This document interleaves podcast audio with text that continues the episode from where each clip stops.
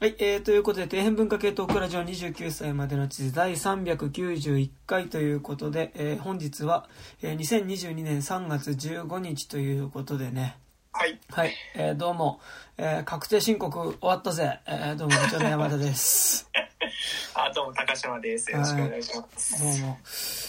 いやーなんか、あのーこの間、あの、僕29歳の誕生日うん。だったんですけど、2月の28日で誕生日だったんですけど、なんかあの、友達から、京都に住んでる友達から、なんうん。か誕生日おめでとうっつって、なんかね、LINE の、うん。なんか LINE 上でなんかね、スタバのギフト券みたいなのもらったのよ。なんか、え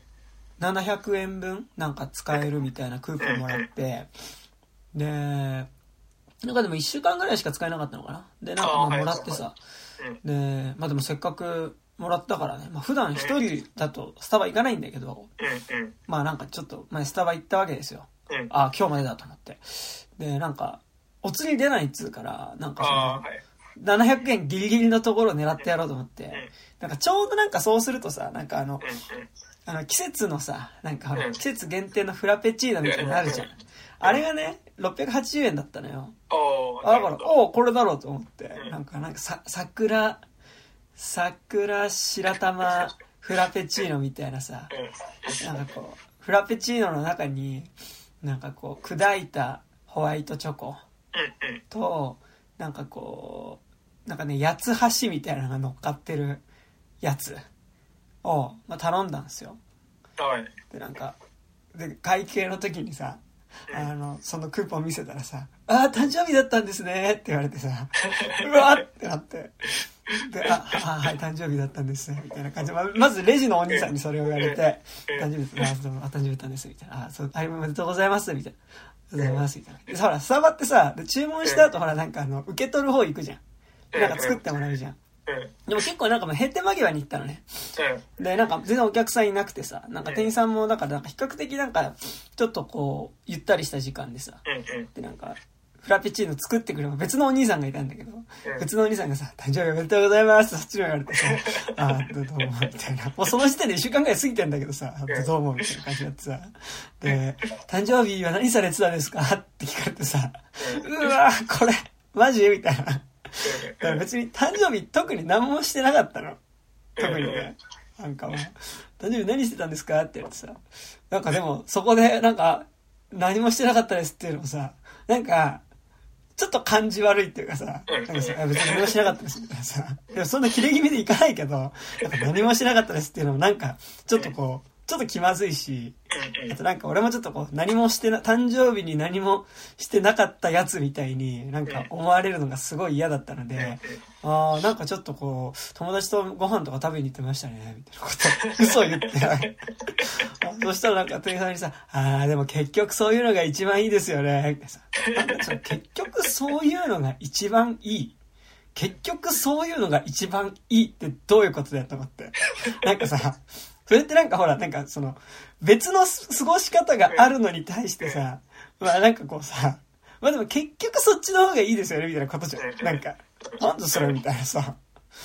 この野郎とか思ったけど、まあ別に、あね、本当にね、まあそうですね、みたいな感じで、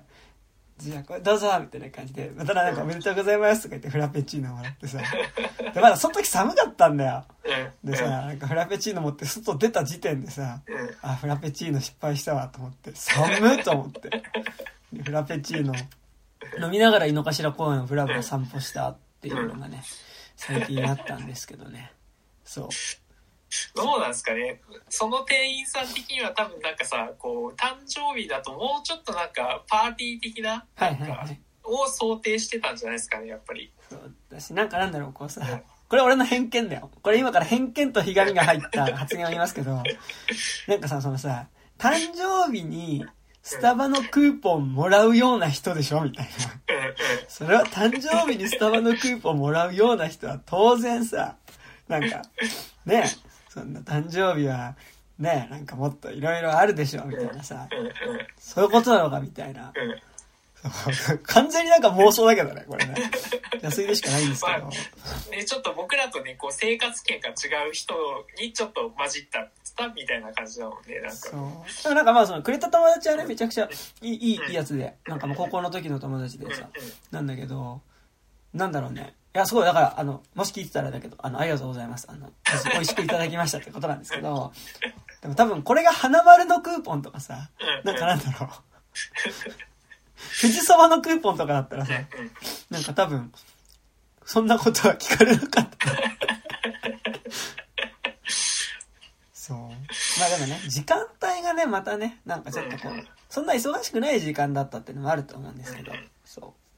っていうね、感じの、もう、スタバのフラペチーノもなんか桜なんとかっていう味でしたけども、春ですね、すっかりね、もう、うん、本当ですよね。もううん急に花粉来ましたよね。花粉来てやばいですね。はい。とてもやばいという感じでございますが、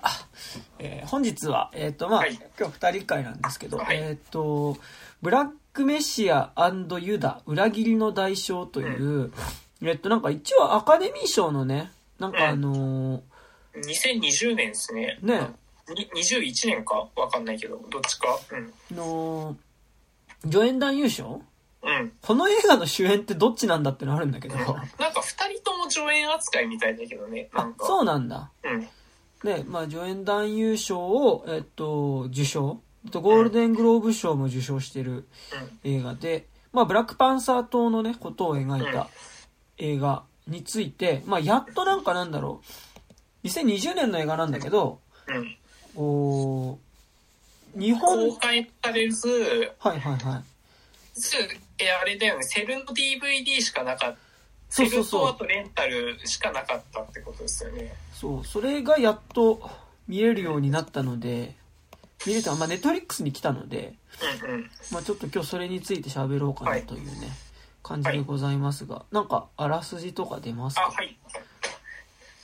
えっ、と、映画 .com からです。えー1960年代後半から70年代のアメリカで急進的な黒人解放運動を展開した政治組織ブラックパンサー党の指導者フレッド・ハンプトンが暗殺されるまでの日々を描いた実録ドラマ、えー元窃盗犯から FBI の情報提供者に転じた、えーウィリアム・オニールは、えーブラックパンサー党のイリノイ支部に潜入しカリスマ的指導者フレッド・ハンプトンに近づくその、え政治手腕で頭角を現しつつあったハンプトンは、え J. エドガー・フーバー率いる捜査当局に睨まれていた、えーオニールはブラックパンサーと、えー FBI の間を巧みに立ち回るがやがてその心に葛藤が生まれる、えー自分の両親に従うか FBI からの命令に従うか、えー思いにお思い悩むオニールだったが点々点という感じですね。はい。ということでね、なんか、すごい、題材的にはだから結局ブラックパンサー党の副議長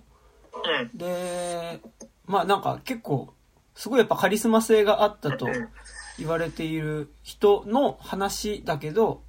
まあ彼を主人公にしたわけじゃなくて、うん。まあ、彼をだから FBI にまあその売り渡した人物を主人公にしてるっつうのがまあ結構面白いとこだなという感じですがまあなんか今でもあらすじでねやっぱジェイドガー・フーパーって名前出てきたけどうん。まあこの映画のミソやっぱそのジェイドガー・フーパーは画面に出てこないっていうのが結構また一個ミソな気はね。そう。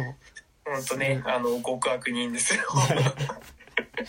ジェイドガーにジェイドガー・フーパーに関してはでもイーストウッドのねやっぱジェイドガーを見るとねなんかよりこううん。まあなんかいろんなでも映画出てくるよね。やっぱ、うん。ジェイドガー・フーパー、その初代 FBI の長官で、まあその、えっと、結局政治家の、まあ、およびセックススキャンダルをめちゃくちゃその情報して集めることによって、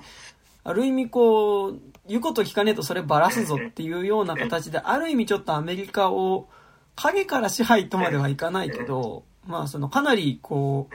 絶大な権力を持った、ね、FBI の長官がいて、で、まあ、その人が、まあ、結局その、キング牧師の暗殺にも関わってるんじゃないかとかね、まあ、なんかいろいろ噂があるわけだけど、まあ、でも、どっちにしろその、すごい、その、当時の、あの、黒人のコミュニケ運動、ベトナム戦争とかをやっぱ特に景気に盛り上がった、えっと、こえー公民権運動に対するまあ弾圧っていうのをまあめちゃくちゃしていてっていう構造があるわけだけど、まあ、やっぱこうこの映画やっぱそこまでその一番その権力構造の上にいるところは出さないっていうことによってやっぱりこうやってる部分はなんかこうそのことによって逆にそのよりなんかこう彼らというかまあこの映画に出てくる、まあ、そのハンプトンっていう、まあ、そのブラックパンサー党の人らがやっぱりその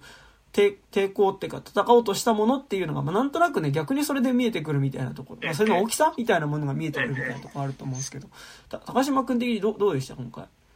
やなんかこれこの作品2020年の作品じゃないですか。はいはい。でやっぱ2020年の作品でちょっと公民権運動を扱ったのだとやっぱシカゴセブン裁判だったじゃないですか。で実際にそのボビー・シールもあのちょっと出てくるし、うんうん。多分シカゴセブン裁判の中で多分あの法廷に来てたさボビー・シールのお付きの人とかって多分あれはフレッド・ハンプトンじゃないですか。そうだね。うんうん。そうそう。だからあの結構あの対照的な対照的というかそのやっぱりその BLM の運動の中で作られたこっちの方がやっぱ深度も射程もめちゃくちゃ広い、いあの同年に作られたのにもかかわらずや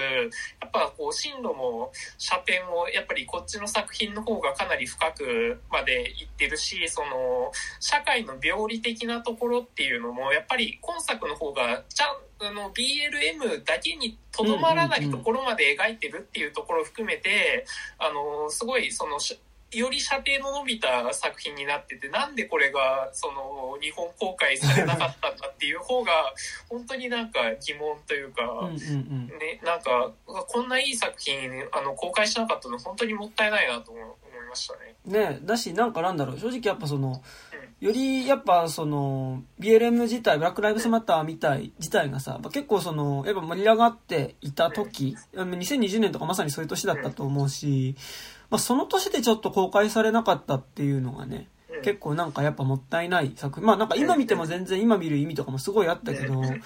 やっぱよりねやっぱシカゴセブン裁判もそうだしうん。まああとあれだよねあのあれあのーモモハメド・アリーがさあえっ、とあそあの夜マイアミそうであの夜マイアミでとか、まあ結構その割とね同時並行的にいくつかやっぱその配信だったりさ、まあ上映だったりとかでまあその、まあ、シカゴセブン裁判はね実際に劇場でもかかってたけど、うん。なんかやっぱ結構そういうそのまあ、ブラック・ライブスマッターがあったからなのかその前から作られてたまあもともとそのね黒人のその、まあ、公民権運動とかを題材にした映画自体はまあずっと面々と作られてはいるわけだけどまあなんか結構正直シカゴセブン裁判とかあとあの夜マイアミでとかとやっぱ並べてみることで結構よりなんかその立体的にえっと、浮かんでくるものがあるし、なんかこう、この映画だからこそ描けてた、なんかもうちょっと映画的な側面ももちろんある映画だとは思うんだけど、なんかその、公民権運動のまた別の側面というか、もうなんかまた見えてくるなっていう部分は結構あるえ映画でしたね。うんうんうん。そうだから多分その3作の中ではあの結構一番その非白人のさらにアメリカ人でない僕らが、うんうん。かんあの乗りやすいっていう意味では、多分一番あのこの作品がやあの乗りやすかったというかその作中のそのハンプトンのその言動自体にもちゃんと乗れるというか、そのかあの僕らがその運動に賛同できる余地がかなりあって。あの夜マイアミではかもう完全にそのあの黒人のための運動っていうところに、あのかなりフォーカスをしててで逆にシカゴセブン裁判はそれが全くなかったみたいなあの作品だったと思うからそのよりそのやっぱり僕らがあのアジア人としてまあその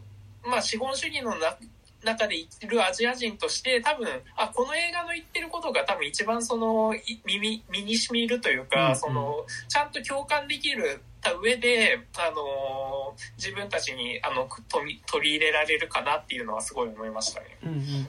ね、なんかだし、多分、それって多分、今並べた作品でば多分、シカゴセブン裁判が、まあ、もともとの題材自体がそうっていうのもあると思うけど、まあその、描、まあ題材的にも描けなかった部分だとは思ってい、まあでも題材的にも描けないってことじゃないんだよな。でも結構結局、その同じことではあってさ、結局その、えっと、まあ、えその、あれだよね、結局な、60年代、70年代の、まあ、公民権運動的なものだったり、まあ、あとヒッピームーブメント的なものだったり、まあ、あらゆる労働運動みたいなこととかっていうのが、その、結局根本のところって、今の社会システム自体に問題があるんじゃねっていうことによって、まあ、その、連帯しそうになっていた。連帯の機運があったっていうことが、多分、シカゴセブン裁判にしても、シカゴセブン裁判は結局その、いくつかのね、その、異なる、その政治主張を持っていた、でも政治団体っていうのが、まあその一つのデモ行進の、まあベトナム反戦っていう活動の中で、まあその、異なるグループっていうのが、まあその、連帯というか、まあその、同じデモの中に混じっていったものの中から、まあかなり恣意的に、その FBI が、その、えー、まあ、この機会だからっていうので、まあ、一気に各組織の、こう、中心人物たちを一気に検挙してしまおうっていうことをしようとしたことに対する、まあ、そのね、その、あの、それぞれのグループが連帯して何かそのテロを起こそうとしたんだ、先導していたんだっていうことを、まあ、FBI がでっち上げて、まあ、それに対してこう抵抗していくっていうのが確かシカゴセブン裁判の話だった気がするんですけど、まあ、でも、結局、そことも、だからそこの FBI がだからその、要は一番危惧していた部分。だからその、あらゆる、まあその当時の FBI が危惧していた部分として、まあその、あらゆるその政治活動、まあその、まあ、格好好きでマジョリティとする人に対するマイノリティである人たちだったり、あるあるいはこう、社会的に搾取されてる人たちっていううのが、まあ、大雑把に言っちゃうと社会に不満を持ってる人たちっていうのが、連帯をしてしまうと、やばいっていう まあその危機意識に対する映画っていう意味では、だからまあ結局シカゴセブン裁判と実はそこは同じなんだけど、でもなんかその、ブラックメシアユダ今回の映画の方が、やっぱりそこはより明確に描かれている。なんかやっぱ俺見てすごい思い出したのが、その、まあすごい同時代的な話だけど、やっぱその、同じ頃ね、やっぱ日本で書かれてた、やっぱその、白戸三平のカムイ伝っていう漫画をまあめちゃくちゃ思い出して、で、カムイ伝は結局、まあ一応忍者漫画ではあるけど、まあ、どっちかっていうと忍者漫画的な側面が強いのはカムイ外伝の方で、まあ、いわゆるなんか忍法とかが出てくるのはカムイ外伝の方がもうちょっと近くて、で、カムイ伝に関しては、まあ、かなりめちゃくちゃその、えー、革命の話で、結局その、カムイ伝っていうのはその、江戸時代のその、徳川大政下の中で、まあその、徳川がトップにいて、その次に侍がいて、で、その下に、えー、死の交渉を、まあ、得た日にっていうこう権力構造を維持することによって、結局徳川の繁栄っていうのが、まあ、保たれてるっていう時に、まあ、その、特に得た否認とかは、まあ、ブラック差別とかはそうだけど、その、まさにその、意図的に差別を作り出すことによって、まあ、その、お互いにその、ある種対立構造を生み出すことによって、まあその、権力側がさ、支配をしやすくしてた仕組みなわけだけど、で、そこに対してこう、カムイ伝っていうのは、まあその、それぞれのその、商人と、まあ、百姓と、あとまあその、否認否認っていうかまあその、えっと、差別部落の人たちっていうのが、まあその、結託して、その、侍なり、その、まあ、徳川幕府自体に抵抗していこうっていうので、お互いに手を結んで革命を起こそうとするんだけど、まあ、そこに対してまさにその、スパイとして各階層に、その百、百姓の中にも入ってるし、その、差別部落の中にも、商人の中にも、えっと、その中の一員として入り込んでいる、まあ、忍者っていうのが、まあ、その、いかにその、革命を失敗させるために動き、まあ実際それによってその革命が失敗していくか、で、な、成し遂げられそうになるんだけど、その都度その都度やっぱりその、中にある差別感情みたいなものだったりとかを、あ、巧妙にこう煽られることによって、その都度やっぱり失敗していく様っていうのを、まあその南部作にもわたって描いていくのがカムイ伝ですけど、まあかなりカムイ伝に近い話。その各その差別されてたりとか、まあ、そのする階層の人たちっていうのが手を取り合ってその現状のシステムっていうか社会構造自体に反抗されるのをやっぱその防ぐ防ごうとするさ人の話っていう意味ではなんかだからそのある意味カムイ伝における特にカムイ伝は結構群像劇的ではあるけどその忍者の視点からえっと、カムイ伝を描いたみたいな感じは結構ある話だなっていうのは、そうそう思った部分ではありますね。うんうん。だから、まあ、あの、本当に、なん、なんだろうな、その、やっぱり、体制の暴力性みたいなのが、やっぱ、これほど結構前面に出た作品をなかなか結構最近の作品では結構珍しいぐらい、うんうんうん、その、お上側の暴力性、あの、権力のも本質って、まあ、権力の本質って暴力なわけだけど、うんうん、それが表出するのがめちゃくちゃその、あの、意図的に、あの、めちゃくちゃその暴力、権力の暴力性みたいなのが、めちゃくちゃこう、この作品あの強調されてるじゃないですか、うんうんうん、だからなんかそこが結構最近の映画でなかなか見ないバランスこのバランス感はなかなか結構ないなっていう、作品ではあるしやはりそのやっぱここまでいくとやっぱあの暴力どっちもダメじゃないでしょっていう段階のところをあの突きつけるっていう意味ではやっぱりこれぐらいのその描き方のバランスでもまあ僕は全然いいいいんじゃないかなと思うし、やっぱなんかね世界的に今こう大変な時だと思うんだけど、それの時にやっぱりさこう一市民としては多分どっかしらのタイミングで何らかの選択をしなきゃいけないわけじゃないですか。そのぜ絶対さこうずっと中立でいるってことはできないわけじゃないですか。その時にやっぱりこういう作品を見ておくとその自分のこうさあのまあどういう選択をするにしてもななんかそういう一つの基準にはなるよなとは思いますよね、なんか。まあなんかこの映画の主人公自体が結構ある種だからまあそのこの映画はだからそのねウィリアム・オニールっていうそのまあ最初やってたチンケな犯罪をまあそのある種人質に取られるというかまあそのお前この罪状で刑務所に入りたくなかったら俺らに協力しろっていう形で、まあ、FBI のスパイにされていくって話だけど、やっぱりその、ウィリアム・オニール自体の、やっぱりその、アイデンティティっていうか、まあその、黒人ではあるけど、まあその、別に、この時代において、えっと、まあ、いわゆる公民権運動の側に入る、でも、なんかそっちにこう、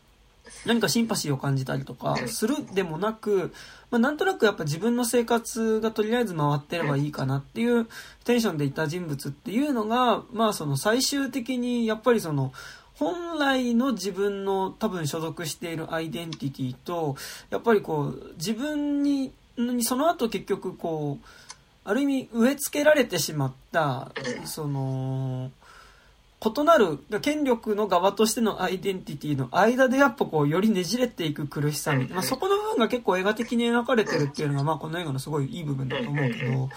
まあ、そこっていうのはなんかやっぱすごいねこうだから最初の部分ですごい印象的なのがさあの FBI のその捜査官。捜査官まあまたあの人でしたねジェシー・プレイモス。ジェシージェシー・プレイモスマジいいね。なんか。このなんかやっぱこうさなんかあの絶妙になんかやっぱこう、独特の威圧感というかさ、しかも、ちゃんとさ、上からのプレッシャーも感じさせるのがさ、めちゃくちゃうまいっすよね、うん、彼は。いや、なんかジェシー・プレモスやっぱいい俳優なんだけど、絶対その組織のトップっていう役のビジュアルではないじゃん。そうですね。いうのがやっぱすごい、今回もめちゃくちゃいいなって感じでしたけど、だからまあね、ねその、彼も彼である意味そのね、使われている側っていうかさ、でもあるっていうことも描かれたりする。で、そのほら、そのジェシー・プレイモスがその、最初に普通に陳家の犯罪で捕まえた時にさ、その、まあ、こう、いろいろこう、尋問していく時にさ、コミケ運動についてどう思うとかさ、その、キング牧師が暗殺されたことについてどう思うみたいなことを聞くんだけど、やっぱその主人公自体は、いや、あんまちょっと、僕わかんないっすね。みたいなテンションだったからこそ逆にこういう使われ方をするっていう、まあその FBI に利用されてくってるわけだけど、まあなんかでもその最初の段階でのその、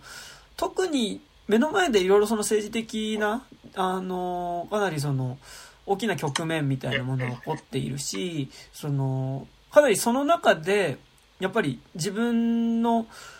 アイデンティティだったり、あるいはその自分の生活みたいなものとか、アイデンティティを守るために自分が取らなきゃいけないスタンスみたいなのを、なんかいまいちやっぱはっきりできずにいるっていうこと自体は割とこう、なんだろう、共感はしやすいのかなっていうね、この映画を見るときに共感しやすい部分ではあるかなって思う部分だし、あとなんかさっき高島君言った部分でもあると思うけど、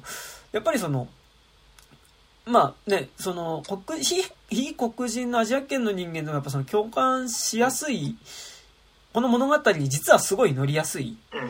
のって、まあそれはなんかこの映画がっていうよりは多分そのブラックパンサー党だったりとか、多分当時の公民権運動がある意味ちょっとこう、目指しかけた部分っていうのが、結局その、そもそもなんで黒人のその差別があるかっていうこと。いや、黒人の差別を、アメリカにおける黒人の差別をどうにかするためには、どうしたらいいかって言った時に、まあ、もろもろ根本的につけ詰めていくと、まあ、黒人の差別っていうのは、だからある意味その雇用の差別だったりもするわけで、で、だからそもそもね、公民権運動自体が、の盛り上がりっていうのが、そのベトナム戦争でさ、その、まあ、白人黒人関係なく従軍していて、てかなんならその、アメリカのね、国民の中では黒人の割合の方が少ないのに、いざ戦場に行ってみると黒人の割、戦場に借り出されてる県、ね、部分で言うと黒人の割合の方が多い。で、まあさらにそこで黒人を動員するためにその、戦争に行ったらこういう権利を認めるかもよみたいなことをやっぱり出していたものがやっぱ認められなかったっていうところは、まあそのコミュニケ運動の多分、より盛り上がりのね、部分としてはあるわけだけど、こう、やっぱりそういうその、実はこれ、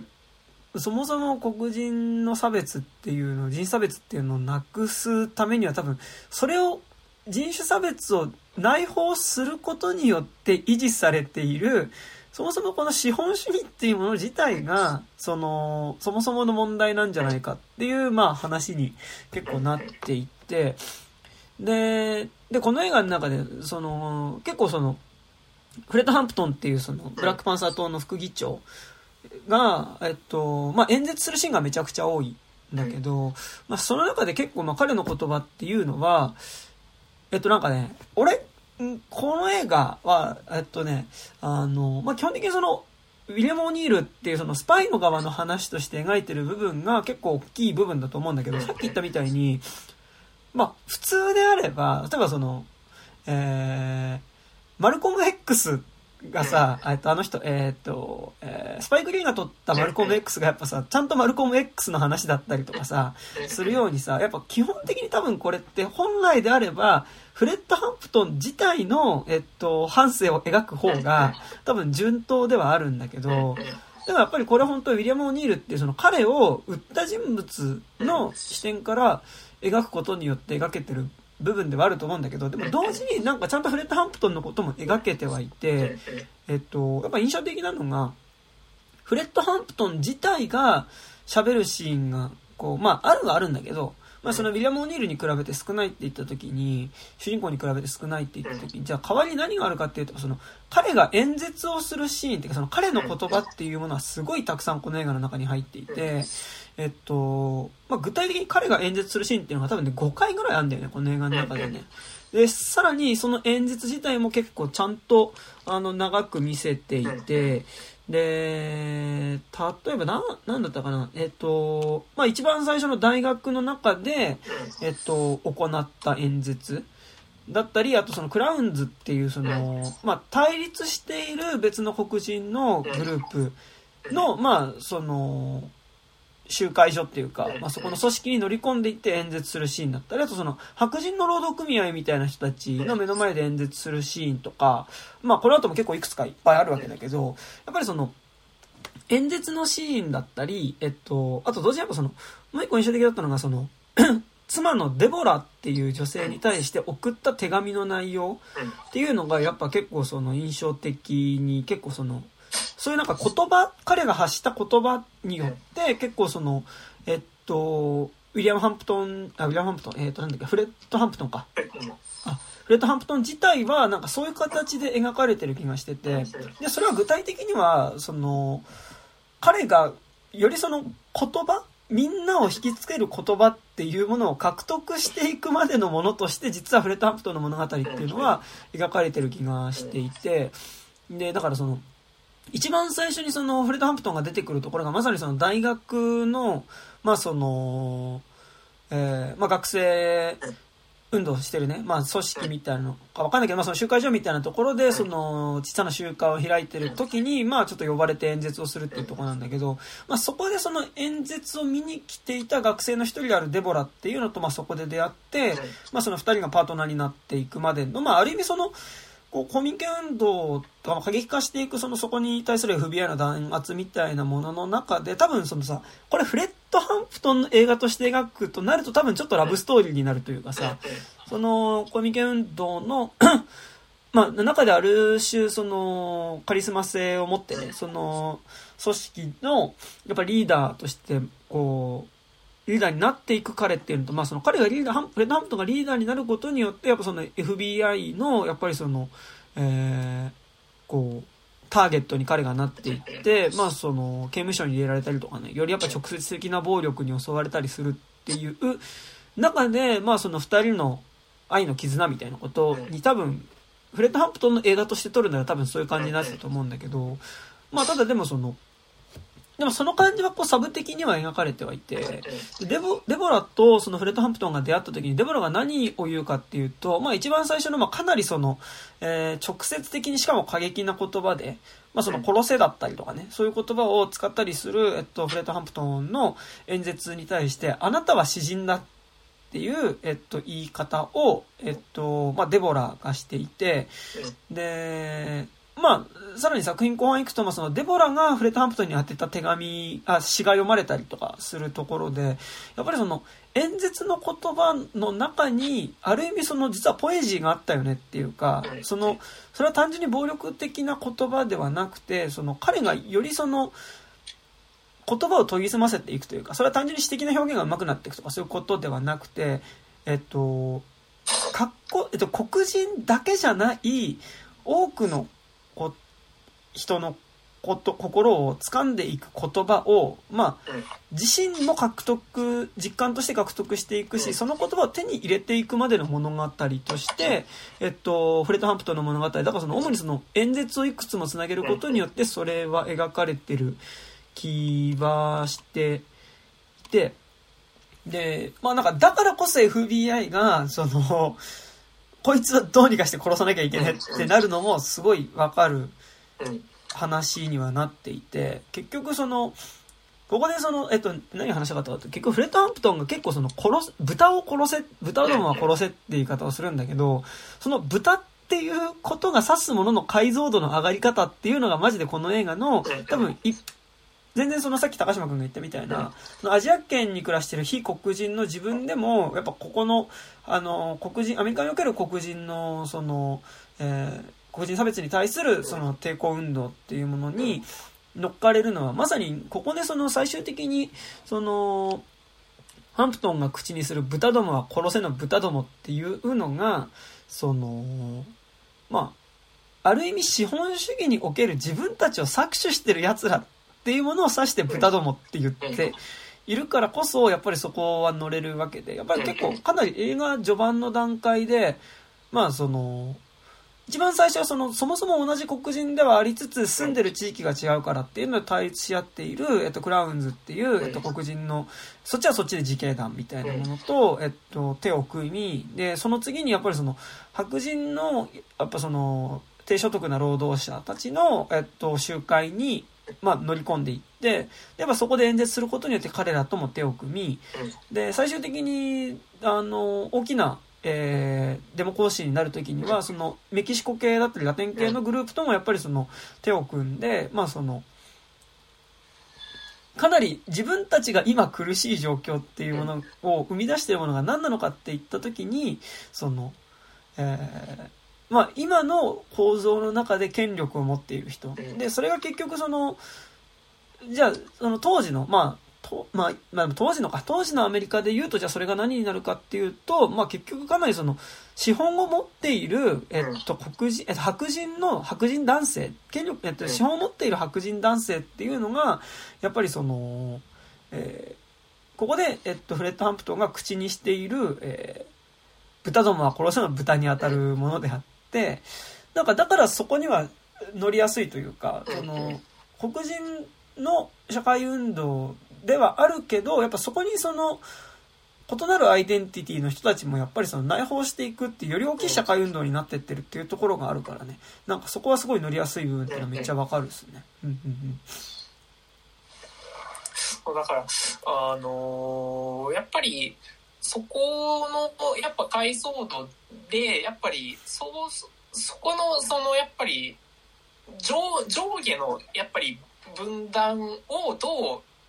乗り越えるかっていう話にしてるからこそ、やっぱ2022年に見ても、それってもう全然その、なんていうか、あの、めちゃくちゃアクチュアルなものとして、やっぱり、その、今も、今も、あの、じ現実で起きてる分断はさもあのそれが上下になってないことがかなり大きな部分でもあるじゃないですか。だからそのまあアメリカでいうとその低所得者の白人ダンスあの白人ととそのリベラルな感じの、っていうところで完全にその経済的なあの上下の構造ではなくて完全に左右での分断になっちゃってるっていうところに対していやその思想でもってそのいやそ左右ではなくて上下の問題でしょっていうところにやっぱり切り込むからこそそのやっぱりあの今語られるべきあの物語にもなってるし、ははねそはめちゃくちゃ思いますね。ねだしなんかさっきもちらっと話したことだけど、やっぱこの映画そのやっぱじゃあその上下の構造のまあその構造の上の方に多分のかなり上位にいるであろうやっぱそのフバ長官、FBI のフバ長官っていうの自体が出てこないっていうことが、やっぱりこの映画の中にあるその上下の構造っていうのをやっぱかなり明確に表していて、だからその映画を見ていると、えっと、だから結局その、自分たちが置かれている、まあある意味その、まあ構造的にはかなり下の方の状況にいるっていうことに対して抗議をしている、まあ人たちに対して、まあ、ある意味、こう、ね、FBI が格好好きで上だとするなら、そこからこう、命令される形でそこに入り込んでいるさ、主人公っていうのがいるわけ、下に入り込んでいる主人公っていうのがいるわけだけど、で、その FBI の人たちはある意味その、なんだろう、作品、映画の途中までは、えっと、やっぱり豊かな人側に見えるような撮り方をしてる。具体的にはやっぱりその、えー、オニール、スパイをしているオニールを呼び出すのは、大体、その結構高級レストラン、もうお客さんには本当に着飾った白人しかいない高級レストランに彼を呼び出すし、で、そこに行く時のオニールは、それまでは着たことがないようなビシッとしたスーツをね、着て、えっと、行っているわけだけど、だし、なんかその、FBI の捜査官たちも、その捜査官同士で一緒にいるときは、まあ何かね、お酒を飲んでいたりとか、あの、まあなんかブランデーグラス持ってたりとかね、あの、するような、えっと、描かれ方をしていて、まあなんか一見すると、彼らも、その、で、彼らが、こそが、まあそのある意味その、オニールをこき使う側でね、自らは手を汚さずに人を使って、その、自分たちの地位っていうか、その、置かれてる地位を、こう、転覆させそうな下の人たちの暴動をまたさらに他の人を使って、なんかこう、抑えている人たちに見えるような、えっと、描かれ方が途中までするんだけど、でも、えー、その中で、その FBI の捜査官、しかもそれ全員白人なんだけど、映画の中ではね、映るのは白人だけなんだけど、で、彼らが、えっと、まあ、ある程度、こう、何か作戦が成功した時とかに、成果上げましたって言って、電話をする先っていうのがさらにいるっていうのが、まあ、この映画のやっぱりこう、さらにより上の部分の人がいる。で、その彼らで、その電話の先の人物に対して、こんな風な成果を上げましたっていうのに対して、え、それはもう知ってるんだけどとか、まあ、それは別に今やっても意味ないみたいなことを言われた瞬間の彼らの慌てっぷりっていうのを、まあ、が描かれるシーンがあって、まあ、結構それが結構、この映画的にはちょっと実は、それまでの権力構造のさらに上っていうものが、上下の構造のさらに上っていうものが、まあ、見える瞬間であって、だから結局、それがさ、2段階ぐらいあるんだよ。最初はその、あの、ジェシー・プレイモスの直属の上司に、はいはいはい、あ、いや、あの、それ知ってるからって言われて、うんうん、さらにその上司も、いや、俺それ知ってるからっていう。だから、そこでやっぱ上、上の階段っていうのもちゃんとね、あの、そこも細かく、あの、描き分けてるっていうのがね、いいところですよね。うんうん、そう、なんかだから、でもこの映画だから、その、すごい、えっと、えー、さっき言ったそのハンプトンの視点の、ハンプトンの話として見ると、やっぱその豚は殺せとは言いながら、そこで殺すべき豚の解像度を上げていくっていうのがハンプトンの中の成長ではあった気がしているし、で、最終的にだからその、まあ、かなり追い詰められた、えっと、オニールっていうのが、まあ、その爆薬を持ってきて、これで視聴者爆破すればもう俺たちのもうその活動は、その前進するでしょみたいなことを、まあ、テンパって言うわけだけど、いや、それ、お前俺の言ってること何も分かってねえよっていう、その視聴者を爆破して、その視聴者で働いてる白人殺せばいいっていう話じゃないだろうって、俺らだからその、よりむしろその視聴者で働いてる人たちすら自分たちの味方っていうか、に取り込んでいくことによってこの構造自体を破壊させようっていう話だから、いや、おめえ何も分かってねえやってね、ぶち切れるシーンがあるわけだけど、でも結局その、やっぱりその FBI 内部っていうのも描かれることによって、その、結局どこまで行っても、誰かしらには搾取されている構造にはなってるっていうのがやっぱり、その、見えるようになってるっていうのがね、なんか、やっぱより乗りやすい部分でもあるし、なんかなんだろう、その俺はなんかね、もうちょっとなんだろう、ブラックパンサーと自体に持っていてなんかもうちょっとこう過激なイメージっていうのから、実はそこはなんかこの映画見たことによって、なんかもうちょっとなんかそこが、なんか見方によっては結構なんだろう、その言論で立ち向かったキング牧師に対してのテロ組織みたいなさ、見え方とかもブラックパンサーとしてしまうことがあると思うんだけど、でもなんか、そのむしろブラックパンサーとがしていたこと、まあむしろってそのブラックパンサーとがしていたこと自体の、やっぱりその、もうちょっとなんか見え方がさ、その、ちゃんと社会運動としてなんかすごい見えたなっていうのは今回すごいあった部分では。ね、うんうん、なんか、多分僕もなんかそこ、そこの解像度もなんかやっぱすごいあるなと思ってて、はいはい、そのやっぱりその、やっぱさ、その僕らのイメージとしてさ、明らかにその、あの、同じ言論家ではあるんだけどさ、マルコム X とさ、キング牧師だとさ、完全にさ、キング牧師の方が成人化されちゃってるじゃないですか。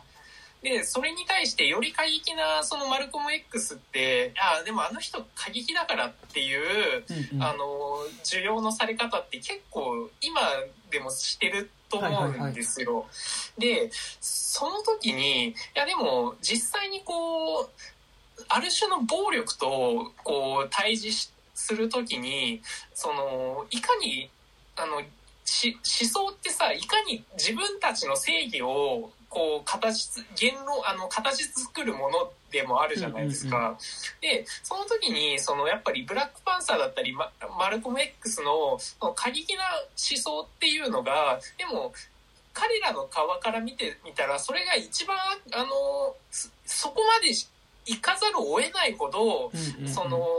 そそこに対峙するものがめちゃくちゃ暴力的だったっていうところっていうのにやっぱ思いを至るっていうかまあそそれとキング牧師がよりあのあのアクチャルじゃないとは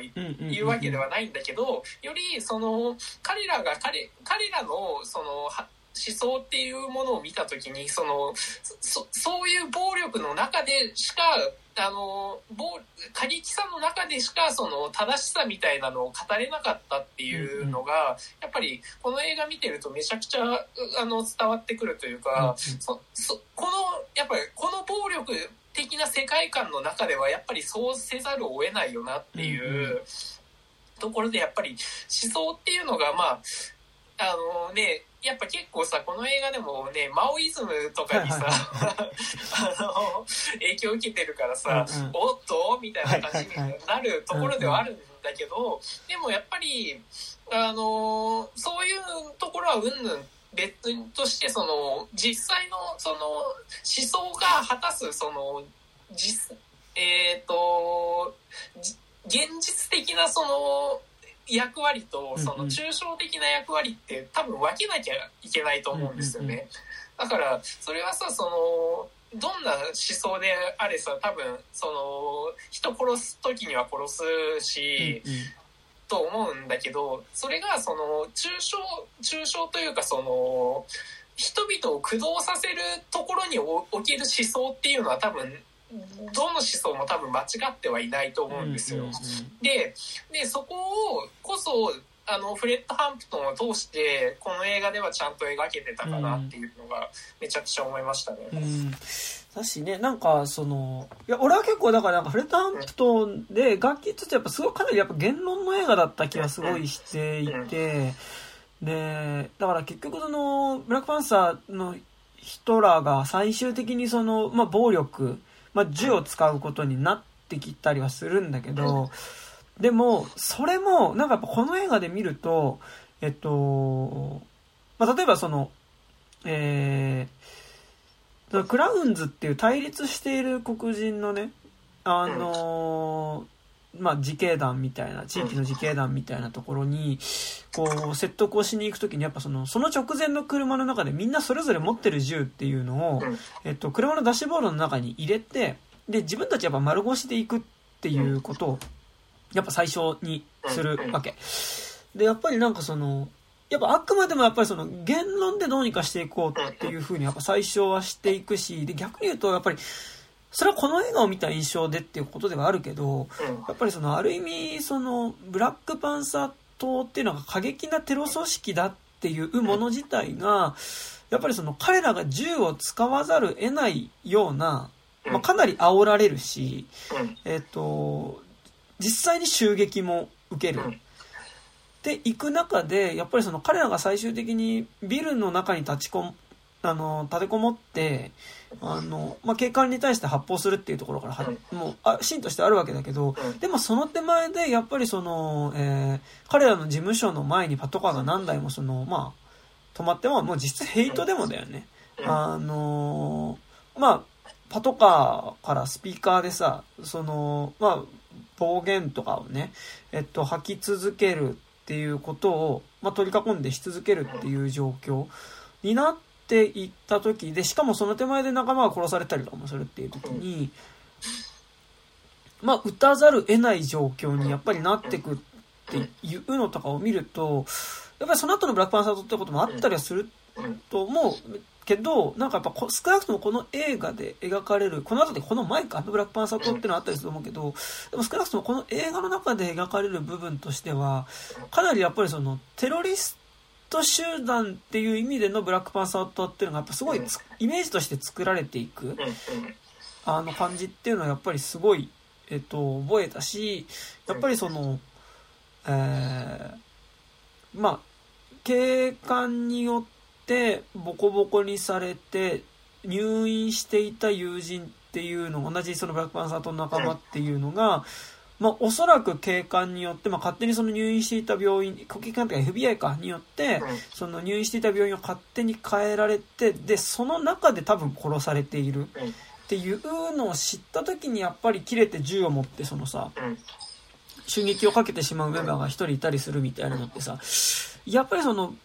こう、まあ、どの程度実践的に暴力を使ってたかっていうのはわからないけど、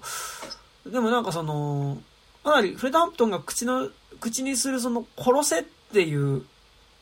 意味合いっていうことが、なんかやっぱその殺せっていうよりやっぱその撃てっていうことだと思うから、って言った時に、やっぱりなんかその、俺は結構見てて、その、この映画の中ではだけどね、やっぱりなんかその、暴力組織としての、やっぱりイメージ付けっていうのがやっぱされていく感じっていうのはやっぱすごいあったし、やっぱりそれはなんか特にその、えー、その主人公がね、その最初に、その、お前スパイやれっていう風に、えっと、イバー、えっと、その FBI のさ、えー、まあ、捜査官っていうか、に、えっ、ー、と、まあ、ジェシー・プレモンズにね、言われるところでさ、まあ、結局その彼らはある意味 KKK と一緒なんだよっていう、その、まあ、その、ブラックパンサー党の奴らっていうのは、まあ、その、KKK と一緒なんだよっていう。だからある意味その、彼らが、暴力的にその事態を解決しようとする集団だから、僕らは彼らを過激化させないためにこういうことをする必要があるから、君はそこのスパイとして入ってくれ。だからその、これはある意味、暴力的に過激な行動を取ろうとする彼らを助けるためでもあるんだよ。っていう、まあ、説得のされ方をされるわけだけど、だからやっぱそこの部分も含めて、やっぱりその、で、実際そのブラックマザーの中に入ってみると、まあ彼らがそうではない。ていうことっていうのがだんだん分かってくることによってのやっぱ混乱っていうのが主人公の中ではね、生まれてくるわけだけど、やっぱりなんかそういうその、すごいイメージとして作られていくし、その、マイノリティの側が抗議をするっていう時に、やっぱりその過激だっていうようなイメージっていうのは、そうせざるを得なくなっていくっていうのもあるし、やっぱりそのイメージ自体がかなり作られていくし、で、多分、あの、ここで話してる、えっ、ー、と、FBI の捜査官自体も、もしかするとそれをその嘘を自分、嘘っていうか、それを自分で言いながらそれを自分で信じてる可能性もあるぐらいな感じだとは思うので、そう。なんかそれは結構思ったな。なんか今回見て、なんか、まあでももちろんなんかね、スパイクリーの別にマルコム X 見てもね、なんかやっぱその、思ってたブラックパンサー像とはちょっとやっぱ違ってくる感じがすごいするし、やっぱりその、マルコム、ね、スパイクリーのマルコム X 見るとやっぱりその、後半やっぱより過激化しようとしていくし、かつその、ある意味その過激化していくこと自体 FBI が煽ってきたりもする中で、やっぱりその、中盤以降はやっぱりより言論によってなんとかその、あの、事態をどうにかしようとしていたマルコム X っていうのがやっぱ描かれるから、やっぱりそこもなんかね、ちょっとスパイクリーのマルコム X も見たのだいぶ前だからあれなんだけど、なんかね、それも結構そん、なんかそういうイメージだった気はするんだよね。なんか、うん。うん。やっぱり、なんかさ、その、やっぱりその、マイノリティが、とか差別されてた人が声を上げるって言ってる時点で、もう、その、ある種の暴力っていうのを受けてるわけじゃないですか。うんうんうんで、それに対する暴力で、確かに、その、発露の仕方っていうのはめちゃくちゃ、それは本当に難しいと思うし、うんうん、その、あの、そこに関してはやっぱり、なかなかこう、あの、全、まあ、肯定というか、その、うん、いや、でもそれはどうかなっていう部分もめちゃくちゃあるとは思うんだけど、ただやっぱり、その、映画を通して、いやでも、ここまで来たら切れざるを得なくね？っていう、その感情を、その、共有することがめちゃくちゃ大事だと思ってて、で、あのー、それで、だから、その、その感情を持って、まあ、どうこう社会にポジティブな形で、まあ、ポジティブとは言わないけど、うん、あのまああのは働きかけていくかっていうところがやっぱりそのやっぱフレッド・ハンプトンとかがこう思ってたところではあるわけじゃないですか。だからやっぱりそのやっぱりそこで対するやっぱりさっきのそのあの入院中のあの友達があの殺されちゃってっていうで切れブチ切れてっていう時もやっぱりそのお母さんとの対話で、やっぱりあのうちの子っていうのはめちゃくちゃ礼儀正しくてあのあんなあのするなするのにそのああ一個のあのその警察官とのドンパチを取ってただの悪人ってされるのっていうのがあのめちゃくちゃアンフェアだみたいなことを言うわけなんだけどそれって本当にあのそういうそうだと思っててだからあの同情しろとは言わない同情するとはあの言えないと思うんだけどだけどそこに対して何らかの連帯を示すことってめちゃくちゃこのなんか重要だなっていうかを見てなんかやっぱめちゃくちゃ思ってそのやっぱりあそこでやっぱ暴力に行かざるを得ないリアリアリティだしそのきつさっていうのをやっぱあのあやっぱそれはやっぱ物語を通してこそあのやっぱりあの僕たちが共感できるものだから、うんうんうん、なんかやっぱそういうところに焦点が当たってるのもめちゃくちゃいいよなと思いましたね。うんうんうん、そうねそうそう。でもなんかそのちょっと映画的な部分の話をちょっとしたいんだけど、あのやっぱこの映画やっぱそのウィリアム・オニールの方を主役にしたところで、結構その大きかった部分として、やっぱりその、彼を主人公にすることによって、まあその、最初ウィリアム・オニールっていうのが何やってたかっていうと、FBI 捜査官っぽい格好をして、あの、黒人のね、人たちがたむろしているバーに行ったもの、まあ、よく溜まってるバーに行って、ね、FBI の捜査官だって言って、で、所持品出せって言って所持品出させて、で、その中で車持ってるやつがいたら、まあ、この車盗難届出てる車だろうって言って、で、その、キーよこせって言って、お前を署まで連行するって言って、キーを取って、そのまま車を盗むっていうね、えっと、まあ、そういう、まあ、こそ泥をしていた男、まあ、主人公っていうのが、まあ、最初はまあそういうことをしてるんだけど、えっと、結局これってやっぱその、映画として作るときにさ、どういう作りになってるかっていうと、その、FBI のふりをしてた男っていうのがさ、その、実際に FBI にされてしまうっていうことのやっぱ不条理っていうかさ、なんかやっぱそういう悲劇っていう風に描くことにあって、やっぱすごい映画的な話になってるっていう部分はやっぱ一個あると思ってて、それはなんかやっぱその何が映画的かっていうと、結局そのさ、あの、俺はなんかその、ある意味、その、記号的なビジュアルを身にまとうことによって、何重にもそれを身にまとうことによって、その自分の本質っていうものが、その身にまとった記号的な制服に引っ張られてしまうことによってねじれていくっていうこと自体がやっぱりすごいその映画的だと思ってて、まあ何が映画的かっていうと、やっぱその制服を着ることによって、やっぱその制服制服っていうのは、まあビジュアルで見えるものなわけで、で、それによって主人公の中のその性格だったりアイデンティティみたいなものっていうものが、こう大きくねじれていく、ねじれていく様っていうのが、だからその制服を着せること、何重にも制服を着せることによって、あのかなり視覚的にそれが見えるようになってるっていうのが、やっぱりこの映画のすごいビジュアル、まあその映画的な部分だったなというふうに思っていて、まあだからその全、一番最初の部分で言うとさ、あのー、FBI、まあその、主人公にとって FBI っていうのがさ、まあ FBI の具体的には、まあ、ロングコートを着て、ハットかぶって、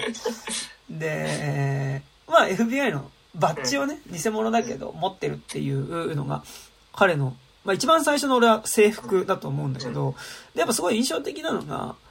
その、一番最初にその捕まった主人公っていうのが、その、FBI の捜査官に、お前なんで FBI の格好をしてたの？っていう風に言われたら、なんでその銃とかナイフじゃなくて FBI の格好だったんだ？っていう風に言うと、FBI のバッジっていうものが結局その銃とかナイフとかよりもよもっとより具体的に強力なパワーの象徴でしょっていうことを言うわけ。で、ここでその FBI ってパワーの象徴でしょっていう時の FBI って何かっていうと結局その白人側の力の象徴。で、さらに言うとその白人側っていうのがやっぱその資本主義、資本の側の力の最上級の象徴が FBI のバッジでしょっていう、えっと、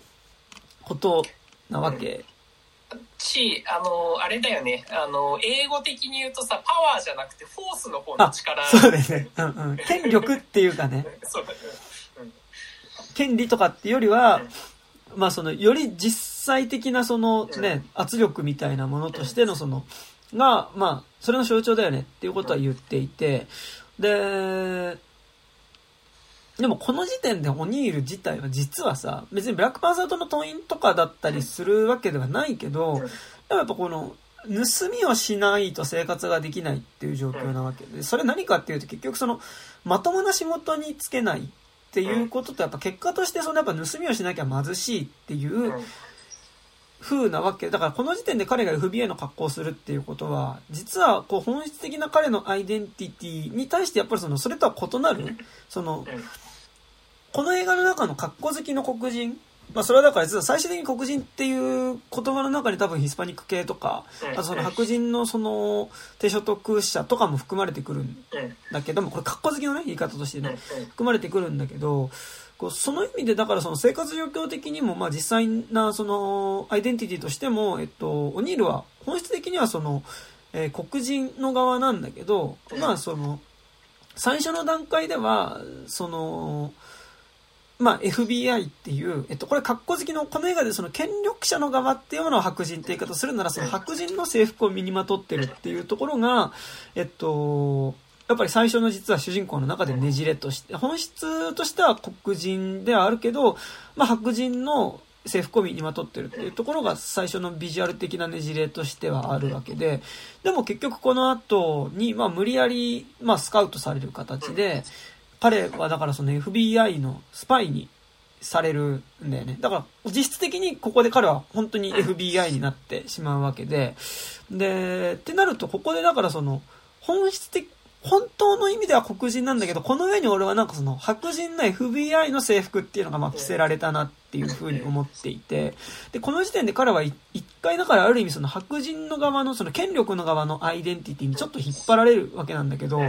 で、この次に彼がどうなるかっていうと、スパイとしてブラックパンサーの中に入る。だけど、で、今度ブラックパンサーの中に入ると、まあ、ブラックパンサーには実際やっぱ制服があって、やっぱ黒いベレー帽っていうものと、えっと、タートルネック、黒のタートルネックと、まあ、黒ジャケット、黒の革のジャケットっていうのがやっぱ身にまとうようになって、で、でその時点でその、えー、黒人の、また、制服っていうものを着るわけだけど、でもこの時点で俺はだからその、本、本当の真っ裸の段階では黒人のアイデンティティだけど、その上に FBI の、まあ、制服っていうものを着ていて、で、その上にさらに、その仮初めの黒人の制服っていうものを着ることによって、この時点で僕二重に制服を着てると思ってて、で、こう、そのことによるねじれっていうのがやっぱりこの映画のやっぱり一番こう、映画的でもあるし、えっと、ものすごい、えっと、しんどい部分。まあでもあると思っていて、結局まあこれをされることによって何になっていくかっていうと、まあその彼は実際ブラックパンサー党の、なんかやっぱ結構なんかなんだろう、こう、その場に流せられやすい人っていうかさ、その、そうなんだよね。着た制服によって、かなりその、その着た制服のアイデンティティを自分の中に取り込んでしまいやすい人なんだけど、で、結果としてどうなるかっていうと、その、実際ブラックパンサー党の党員の人たちと一緒に活動したりとか、あのね、なんかその中であだ名とかももらっちゃったりとかしてさ、あの、受け入れられていくわけだけど、で、そこでさ、んその、まあ一緒に活動していく中で、だんだんその、さらに言うとその、ハンプトンっていう人物の、やっぱり言葉自体にもやっぱり共感をしていくし、どんどんそっちの、えっと、ブラックパンサーと、っていうかその、やっぱ、本質的な意味での自分の、えっと、アイデンティティと結びついている黒人、まあそのブラックパンサーとの主張みたいなものと、こう、近づいてはいくんだけど、でも結局、そこに自分も共感というか、乗っかろうとすると、やっぱその手前で着ている FBI の制服っていうものがやっぱりそこでその、ある意味呪いのように作用して、彼をやっぱりその、どうしても、その、同じ仲間として行動することをさせなくしていくっていうのが、やっぱりこう、ものすごいねじれとして出てきていて、やっぱそのすごい印象的なのがさ、あのー、あれですね。あのー、あ、今一瞬止まったあ、大丈夫ですよ。印象的なのが、その、うん、えー、まあ、一回、その、ハンプトンが刑務所に入って出てきて、でも出てきた時に、やっぱよりその、えっと、彼がやっぱりよりカリスマ性を獲得していて、彼がその、大きな、まあ、集会場で演説をするわけだけど、で、まあその、その頃にはオニールはそのブラックパンサー党の中での警備主任っていうものになっていて、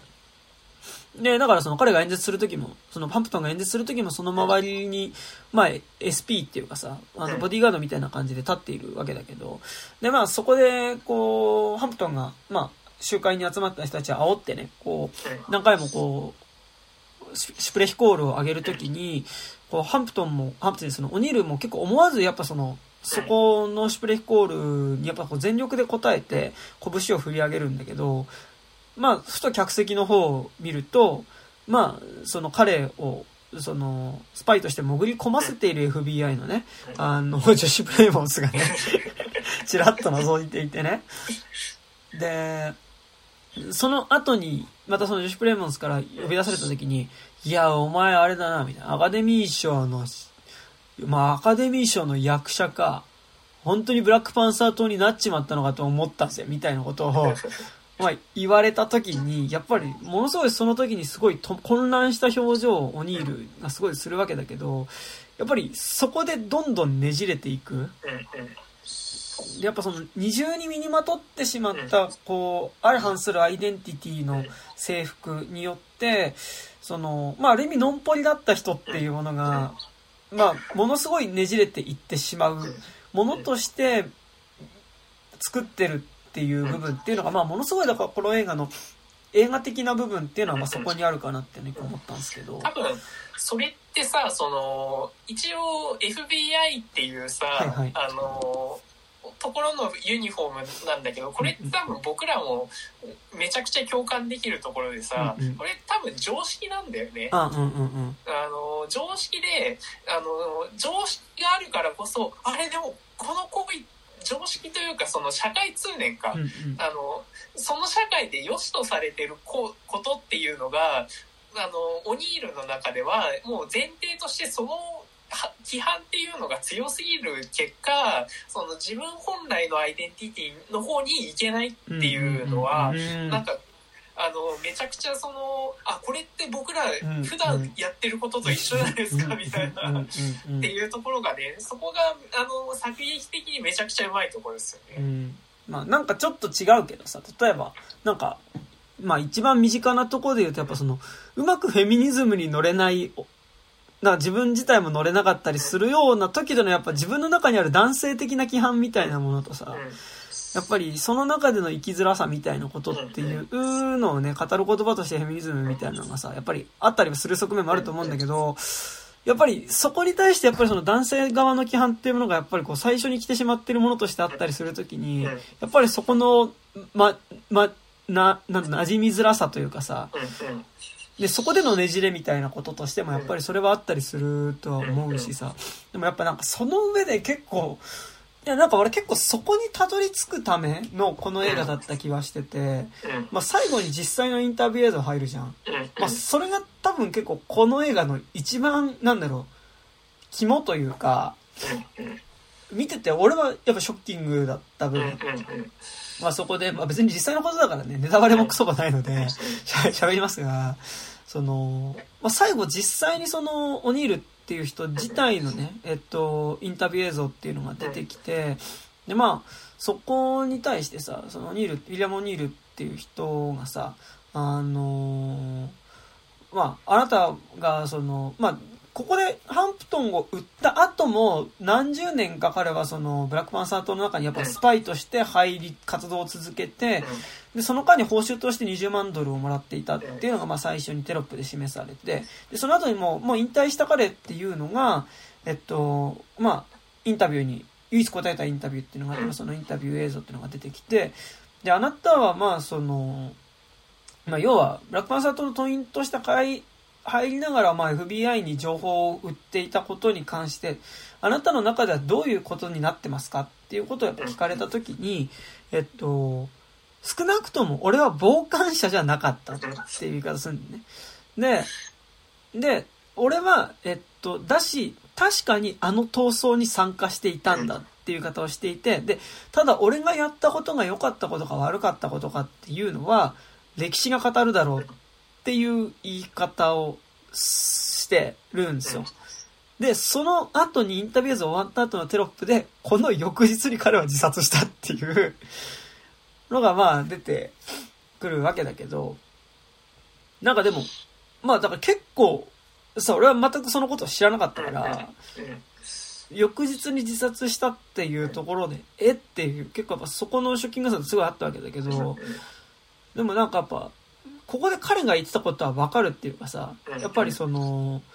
でも俺は確かにあの闘争に参加していたんだっていうのって、なんかまさに、その、こう、二重に制服を着てしまっていたがために、やっぱ表面的には、えっと、ブラックパンサー党の活動に参加していたし、さらに言うと、本当の本質の部分では多分そこに共感もしていたけれど、でもやっぱりその手前で持たされているやっぱり FBI の捜査官であるっていうところのねじれによって、やっぱりそこの二重性ってやっぱり生まれてきてしまうというかさ、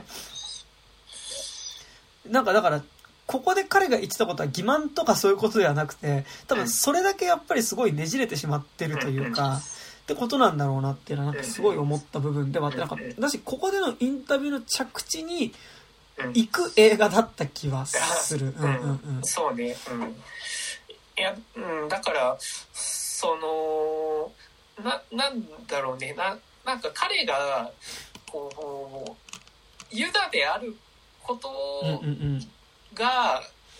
でも実はなんあのをそのなんか救ってあげるような映画でもあった気はしててあ,、のそその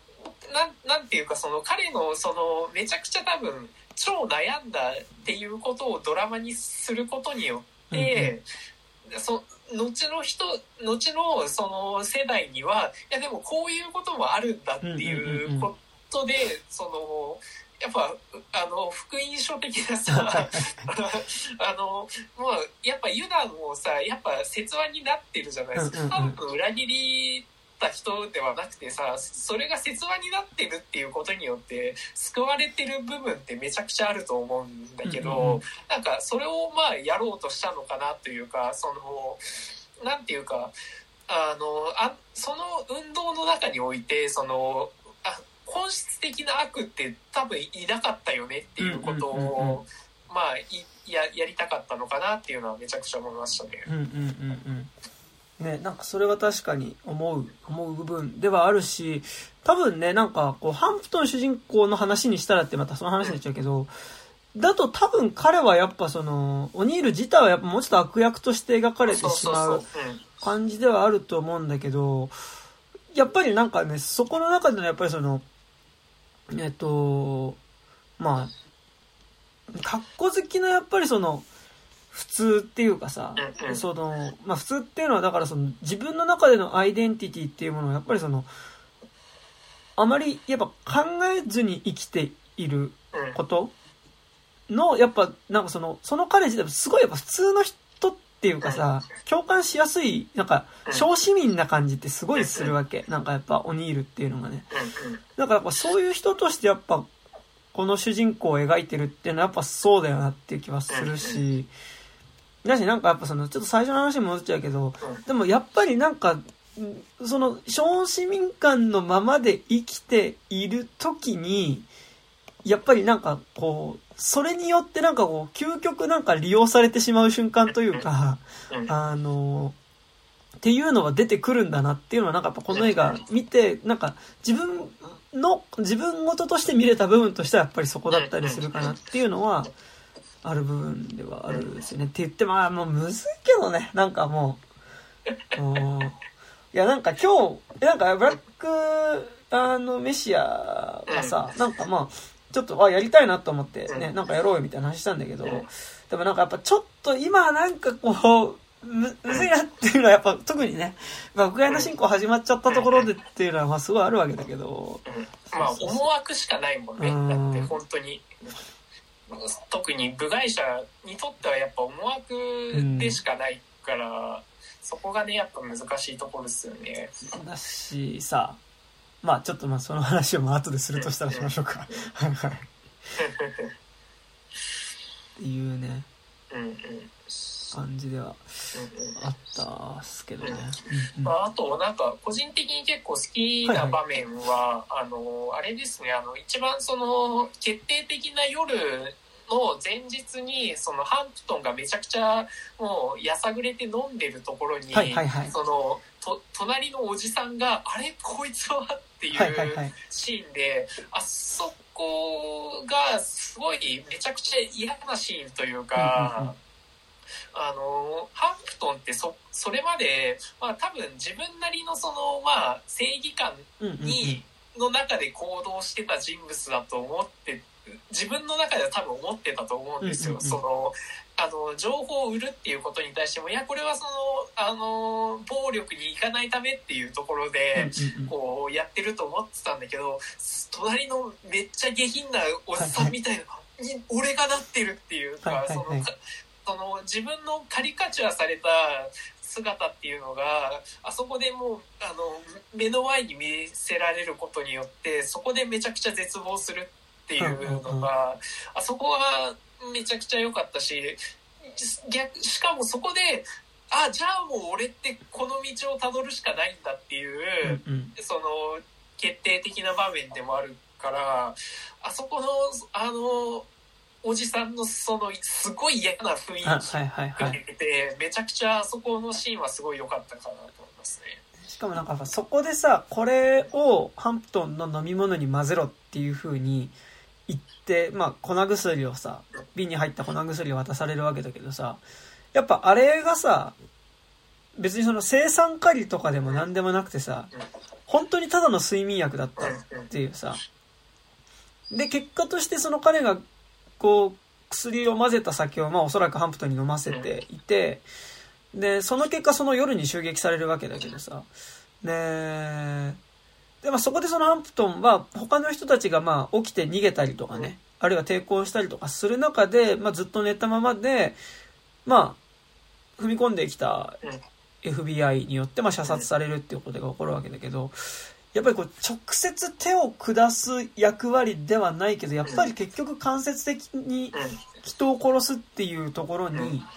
の距離感の場所には置かれるっていうことがさ、なんか、ああ、でも、でも、小市民的な人がそういう形で殺人に関わらされるっていうことはあるだろうなっていうか、なんか、あれはほら結局かなり具体的にさ、その、殺される人の身動きを取れなくするために薬を飲ませるってことだけどさ、まあでも、あれくらいな距離感で殺人に加担するっていうことは、なんかその、けあるね、よね。っていうのはすごい思った、なんか、見てて。うん。ね、多分世の中の怖い、ね、あの仕組みでは多分結構ああなってるっていうことがね 多いのかなとはね思いますけど。で、なんかやっぱ、やっぱリドスコが描くところのやっぱ悪の法則感っていうかさ、そうね。ではあるよね。なんかそれはその作劇的な面白さとしての悪の法則感じゃなくてさ、うん。やっぱりそういうその、システム、関連していくシステムの中で誰かが最終的に誰かを殺すことになっていくみたいなさ、ことっていうのはやっぱその悪の法則感だなっていうのがね、やっぱり思う部分。あとはそこのシーンだけちょっとやっぱ幻想的なんだよね。うんうんうそうそうそうそう。バーのシーンっていうのはね、うん。そう。あそこすごい良かった。まあ、あとなんかその小作印象的だったのが、なんかその、やっぱ主人公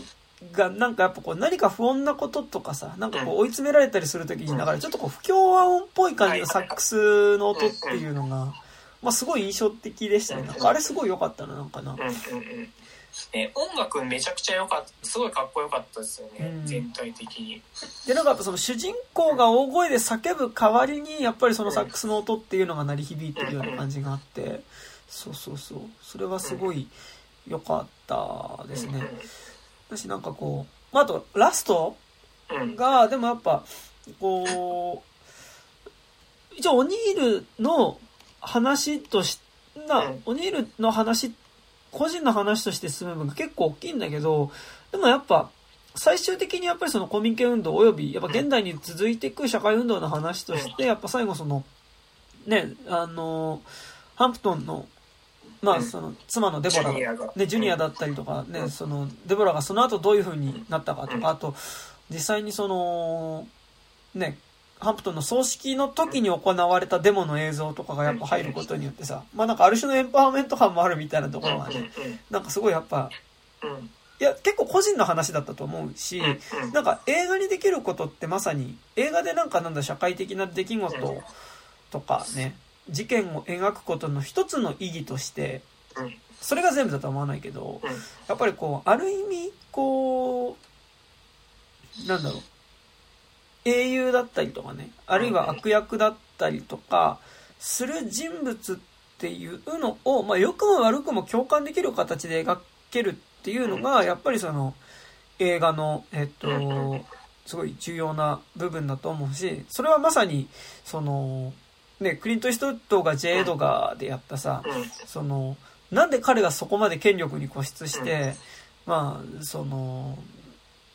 まあ、公民権運動だったりとか、あるいはその同性愛者の弾圧みたいなことを行ったのかっていう時に、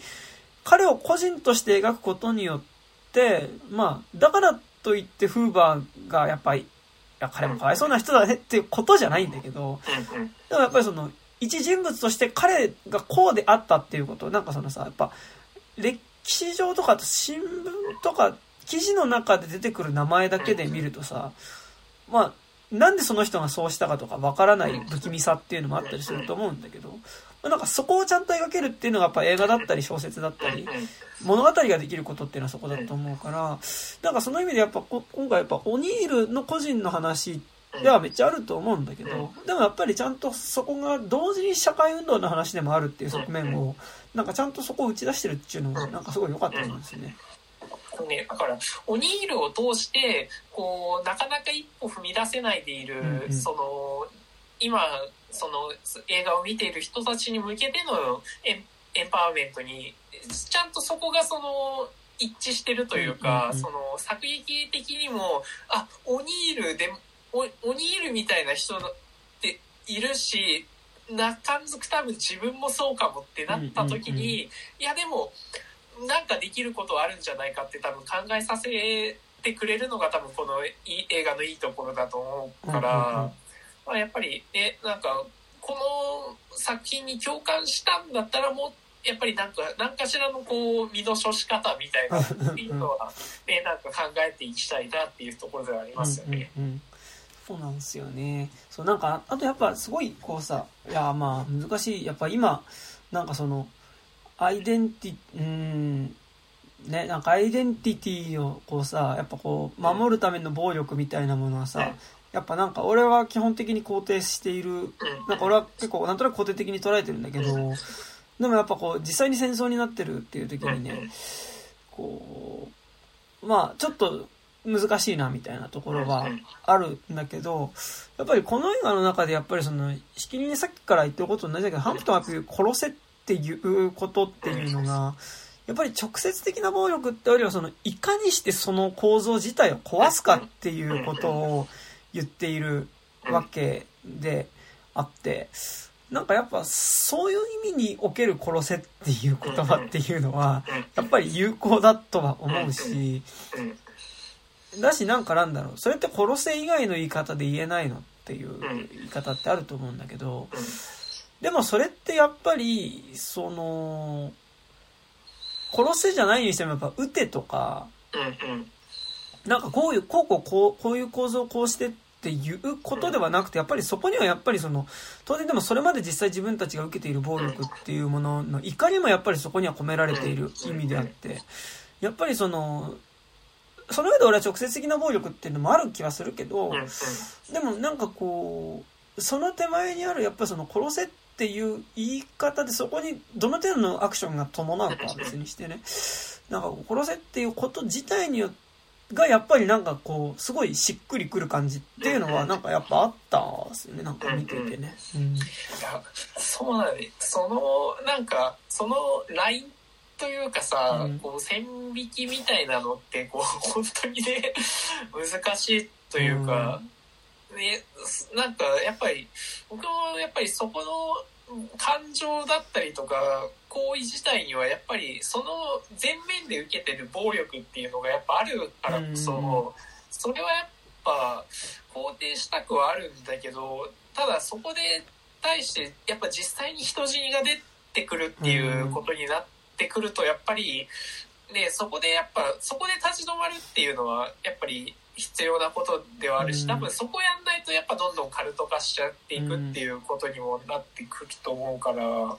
なんかすごい難しいのがさなんかやっぱこう簡単にどっちもどっちって言っちゃうのがなんかなんだろう。一見理性的に見えるんだけどどっちもどっちっていう方が。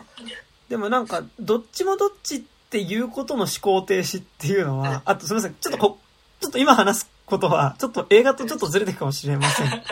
があとまあちょっともうねこの時点で聞いてる人あれかもしれない。です結構まあ今回そんなこんな感じですが。あのなんかどっちもどっちっていう時にさなんかなんだろう。やっぱこう俺小学校ぐらいからさやっぱ基本的になんかやっぱこう、戦争みたいなのが、まあ、それこそ小学校の頃とかってやっぱそのイラク戦争とかあったしね。なんかって言った時にやっぱりなんかあの時はさ、そのアメリカが正義の戦争っぽくなってるけど、でもアメリカがそれまでにしてきたことっていうのもなんかちゃんとやっぱりあったから、ねなんかやっぱその意味でのどっちもどっちっていうか、なんかこう、世間的になんとなくアメリカが正義みたいな風になってるし、まあ、実際そこに日本はさ、あのまあ、お金なりね、ねいろいろまあ、自衛隊も後方支援っていう形ではあるけど、やっぱりその、軍人さんがさ、実際戦地にもね、憲法9条あるのに行ってたわけだけど、で、って言った時になんかでもやっぱりこう当時の感当時の感覚俺の周りがそういう人分かったのかな？分かんないけどさ。なんかあのまあなんかそこどっちもどっちだなっていうことによってなんかこうある意味そのイラク戦争みたいなことをねなんかちゃんと自分の中でバランス持って見れてる感覚っていうのはまあなんかそんな風に小学生の時は思ってなかったけどなんかでもそういうバランス感として見てたし、あとなんかなんだろう、やっぱりこう、映画とかもさ、やっぱりハリウッド映画とかも、まあ日本映画とかもそうか、まあそれはハリウッド映画に引っ張られてたと思うけど、やっぱりなんかその、よりこっちの方が正義でっていうものが描きづらい正義のバランス感。それはまさに、その、アメコミヒーロー系の映画がやっぱその頃やっぱりすごい深刻に悩みまくる感じになってたりするのってさ、まあ、まさにノーランマンのバットマンとかそういう磁場の中で生まれた映画だと思うし、まあ、あと、ね、イーストウッドの、あのー、グラントリノとかもやっぱそういう磁場の中で生まれた映画だと思うけど、やっぱなんか正義による暴力が悪を倒すみたいなものっていうのに対する揺らぎっていうのはもしかしたらもっと前からあるのかもしれないけど少なくとも俺はやっぱイラク戦争っていうのがやっぱ結構一個契機としてねなんかあった気がするしそれはなんか俺が見てきたまあ漫画とかもそうだよね。漫画とかだって、まあ、この話何回かしたけど、ナルトって漫画はまさにやっぱそういう、あの、イラク戦争後の磁場、少なくとも前半部分はそういう磁場のもとの、こう正義のバランス感で描かれてた気はするし、なんか、あのー、だとは思うんだけど、なんかって言った時になんかさ、わかんない。俺ら世代っていう言い方をしちゃうと結構雑だと思うんだけど、なんかこう、ある意味、どっちもどっちっていう言い方っていうのがなんかやっぱ理性的なスタンスな気はすごいするし、なんか何を物事見るにしてもどっちもどっちだよねっていう見方っていうのが、まあなんかどっちもどっちだよねって言い方をしちゃうとちょっとバカにした感じになるからちょっと嫌なんだけど、まあどっちもどっちだよねっていうのが、まあなんとなくこう、染みついてる感じっていうのはあるんだけど、でもなんかさ、今のね、なんかやっぱロシアのウクライナ侵攻みたいなのを見てるときに、どっちもどっちだよねって言っちゃうことっていうのが、結構、えっと、危ない気もしていて、でも正直、じゃあ俺ロシアが絶対悪だとも思わない。うん。は思わないの。なんかやっぱそこに至るまでの歴史的な経緯ってめっちゃあるし、だと思うけども少なくとも今プーチンが、えっと、戦争っていう手段に出たこととか、うん、あと、その、その中でやっぱりその、かなりどんどんキワキワな攻め方、その原発の中でさ、戦車撃ったりさ、まあ実際原発電気止めたりとかさ、したり、まああと、ね、実際に、まあ、こう人道回廊とか言うやってはいるが、でもあれも結局みんなロシア側に行かないから、人道回廊設置しても。ね、結局、まあ、ね、やるっつって途中で止めたりとかもしてるわけで、まあ、かなりその市街地を空爆するような、市民を巻き込んだような攻撃をしてることに関してはすごい、えっと、まあ、間違っ、まあ、あれに関しては本当にうん。ふざけんなって感じではあるんですけど、だし、なんかやっぱ今のプーチンは俺はかなりおかしいと思うわけ。なんかその歴史的な経緯っていうのはもちろんあるけどね。多分さ、うん。あのー多分今回のその作品とかとやっぱ実際の戦争が違うのって、はいはいうんうん戦争ってあのーまあある種そのなんて言うんだろう利害対立なわけじゃないですか。はいはいはい。そのなんて言うんだろう例えばそのまあ A, A と B のパイの取り合いだったりとか、なわけじゃないですか。ただ、あの今回のそのユダブラックメシアとかうんうんの、とかあと今今ウクライナで起きてることとかって多分それはそのまあそれをねあのそれを西洋中心主義って言ったら、うんあのどあのそれそれはねその語り口もあるとは思うんだけど、でもとりあえず人権っていうみんなに与えられてるものっていう。ものが踏みにじられてるからそれに対してはノーっていうの、だからそこに対そこのそのすどの問題をどう扱うかの問題な気がしてて、だか。ら今あのウクライナで起きてることはそれはその戦争っていうそれ自体はそのたしあの国と国との利害対立だけど、そこでロシア軍がやってることっていうのは人権を踏みにじることだよね。っていう。で、そこに対してはやっぱり、その人権っていうのを、あの、全肯定するんだったら、それはやっぱりノーって言わなきゃいけないと思うし、し、まあ、ね、だから、うん、そこに対して、まあ今、今だとね、そのイスラム教徒の IS とかの部分で、いや、そんな、そんなのファックオフだろみたいな、うん。そういう、そういうね、視点もどんどん入ってくるから、うん。なんかそこはめちゃくちゃ難しいところとは思うんだけど、まあ、やっぱりさ、なんか、あの、ある種のさ、こう、価値か、価値判断をしていかないと多分いけないわけじゃないですか。うんで、中立っていうのは価値判断しないわけだから、うんうん。だから、なんか、そそれはやっぱり、あの、その、自分が第三者でいられる分には、その、か価値判、あの、留保するっていうのは正しいことかもしれないけど、その、ある種のその、命題が掲げられた時に、いあの、イエスかノーかで答えなきゃいけないっていうのは、それはやっぱり、その、どの、どう、どの問題をどう扱うかによると思うし、ね。うん。やっぱ、それがやっぱ人権とかになってくると、やっぱそ、そこに関してはやっぱ絶対にそこに賛成したいなと僕は、うん、思ってるから。なんかでも、まあ、ちょっとだけね、なんかむずうん。めんどくさいこと言うとさ、なんかでも、その、結局今のウクライナのあれで言うとさ、まあ、ちょっとそこの話はまあそんなにし 広げなくていいんですけど、うん。まあ、今、ロシアに侵攻されてるウクライナの市民が銃を持って戦うことっていうのは本当に人権うん。の、やっぱ戦い、いや自分たちの人権を守るための戦いだと思うし、ロシア国内で、その、まあ戦争に反対するデモをしたりしてる人たちっていうのは、まあね、かなり、本当に、かなりやばい感じで捕まってるわけだけど、うん、命がけですよね。ね。、あれもでもやっぱり人権だったりとか、えっと、まあ自分たちの、ねまあ、その人権のの守るためにやっぱ行われてることだと思うんだけど、でもやっぱりそれに乗っかる形でバイデンとかさ、NATO みたいなものが、なんか正義みたいな感じになってるのも、すげえ違うなと思ってて、で、なんかやっぱすごいそのやっぱ、で、しかもイラク侵攻の時とかもさ、あれはフセイン政権に対するさ、人道的な、その、彼らを人道的に救うためにっていう言い方をやっぱりしていて、でもそれはまさにこの映画、今回の映画でいうところのさ、やっぱりその、えー、FBI の捜査官がさ、その、まあ、ブラックパンサーっていうのは KKK みたいなもんなんだから、その、むしろ黒人の権利を最終的には守るために、あの、君は KKK の中に、あ、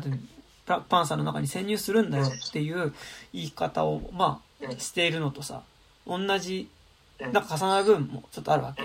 なんかって言った時にさ、だからここまでのことって結構、なんか今話したことって、なんか俺はそう思ってるんだけど、でも同時になんかこれってでも本当になんかイラク戦争以降、実はなんか当たり前に自分たちの中で実はうっすらインストールされてる価値観な気もしてて、なんかその、にさ、あの、結局正義っていう人の正義とか人道を語る人に対するうさんくささ。うさんくささだったり、実際にやっぱりそれを利用して何か自分の利益を拡大しようとか、領土を拡大しようとかっていう、えっ、と、ものっていうものが存在するから、やっぱり簡単にそこに、やっぱそこはそう言われた時にやっぱりこう、疑いの目ってのはやっぱ向けるし、なんかやっぱ実際に俺も今、やっぱそこはすごいなんか変だなと思うわけ。で、なんかさ、って言った時に、でもなんかやっぱそこで、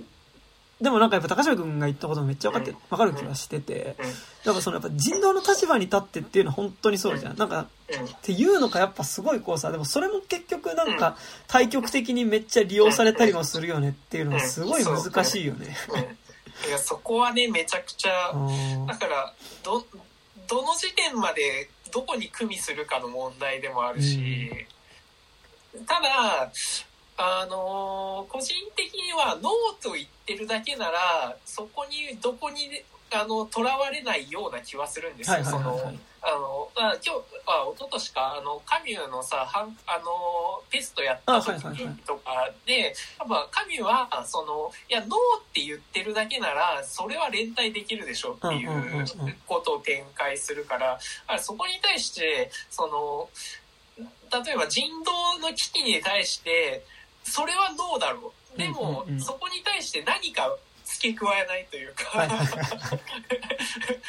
だからこうこうしろみたいなまでは言わないみたいなのがやっぱ個人でできる範囲のやっぱ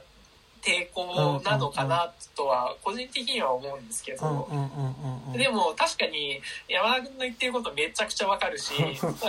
実際そうだししかもなんか旗から見てるとやっぱウクライナのゼレンスキーが言ってることとかはやっぱり国のために死ねって言ってることだからそれもそれでいやあの危ないっちゃ危ないよなとは思うからね。なんかそこら辺はめちゃくちゃ難しいですよね。なんかねなんかあと同時になんかすごい、まあなんか今回の映画見て、まあなんかこれ結局なんか前あの夜前見でとかの話をした時にも話しても戻っちゃうんだけどさ、やっぱ60年代、70年代とかのさ、時のやっぱりなんかまだこうやっぱ世界的な連帯みたいなものがさ、なんかでも信じれた頃の感じっていうのが、なんかなんだろう、まあ、しかも、えっとね、あの夜マイアミではすごいいい映画だと思うんだけど、やっぱあれってあの夜っていう言い方をしてるし、やっぱりその、時代を象徴する人たちが揃ってる映画だから、やっぱりなんかあの時にあった可能性の映画っていうか、な気はしたんだけど、でもなんかだから今作でさ、なんか示されてるようなさ、その、ある意味、その白人の低所得者とさ、黒人とヒスパニック系みたいなものがさ、手を取り合って社会構造自体なも的なものに対してさ、その抗議していける連帯の可能性みたいなものっていうのもさ、やっぱ、特にあの時にはなんかもうちょっと信じられていたもの。なんかそれは多分同時に社会主義的なものっていうのが今ほどなんかやっぱりそのこううさんくさいものっていうかさなんかやっぱそのファシズム的なもののイメージになってなかった頃。っていうのもあると思うんだけどなんかでもなんかそこが懐かしじゃなくて、やっぱ最後今の映像とかも入ることによって、やっぱりなんかもうちょっとなんかその信じられる感じっていうのが、なんかちゃんとこう現代につながってるっていうのもなんか良かった部分かもね、なんかね。うん、まああと、今作に関して言うなら、フレッド・ハンプトンの、その、演説をめちゃくちゃ言うことによって、はいはい、彼めちゃくちゃそのブラックパンサー自体はめちゃくちゃアナキズムじゃないですか。うんうん、でそこをちゃんと出すことによってあの資本主義に対する外部をちゃんと見させてるからこそ、うん。うん、その今作ではそれあのその確かに綺麗事に聞こえるかもしれないけどでも連帯の可能性みたいなのは示せたってたと思うんですよ。それが多分シカゴセブン裁判とかだと、そのやっぱその資本主義っていう内部の中でのことになっちゃうから、あのそこになんかそのいあのエクソダスする場所がないみたいな感じはあったんだけど。あのであのあの夜マイアミでもどちらかというとその社会思想というよりはどちらかというと個人の話に修練してたじゃないですか。それってやっぱりその資本主義の中でっていうところがやっぱでかいと思うから、うん、今作はそれに対してちゃんとそのアナキズムっていうところをぶち上げてるからこそ、うんうんうん、じゃ一応そのあこれなら可能性あるかもしれないっていうその可能性はやっぱ提示できてるんじゃないかなとは個人的には見て思いましたね。うんうんうんうん、ねなんかさななそこそマイアミで会の時に話したら、なんか結構やっぱそのさあの、ワンスアポンタイムインハリウッドとかもそうだけどさ、なんかやっぱこう、ある意味60年代、70年代、なんかやっぱ今、世間的には、こう、まあ、消費カルチャー的な部分では、なんかやっぱその、80年代イケてるぜ感、あの、80s、90s イケてるぜ感っていうのはあるけど、でも同時にやっぱ、やっぱこう、ある意味政治的な部分では60年代、70年代、あの頃良かったねみたいななんか描き方ってもう一方であるかもねみたいな話を確かなんかしたと思うんだけど、しましたしましたそうだワンハリとかってやっぱりそのねまだヒッピームーブメントってかが信じられた頃のやっぱりその豊かさ豊かさっていうかまあその可能性まだその未来が広えっと世界が未来に対して開いていく感じっていうのがさその科学技術とかっていうところっていうよりは、なんかやっぱよりその政治的にも結局その、いろんなマイノリティみたいなものっていうのの権利がやっぱり認められたりとか、この、逆にそれらが手を取り合うことによって何かもうちょっとこう、よりなんかこう、みんな、みんなが暮らしやすいね、社会みたいなものが作れるんじゃないかみたいなものの可能性みたいなのが、やっぱ60年代、70年代にはあったよねっていう。で、結局、まあそこから40年、50年経った現代にさ、生きている時にさ、でもそれって結局、まあ実現されなかったよねっていうことは知ってるからこそ、なんかまだ可能性があったあの頃に何かちょっとこう、懐かしさを覚えるみたいなね、感じってあるかもね、みたいな話を、なんかちらっとした気がするんだけど、でも今作はなんかちゃんとそこがね、なんかやっぱ今につながる、こう、描き方を、まあなんか実際の最後、その息子が今どうしてるかみたいなものを描くからっていうのもあると思うけど、なんかそこはあったね、なんかね。うんもうね、やっぱりちゃんとその外部みたいなのを提示できってる部分はやっぱめちゃくちゃこの作品は強い、強みだと、やっぱ現在のね、そのデボラとかジュニアの活動っていうのが、実際にその外部を多分ね、そのアメリカっ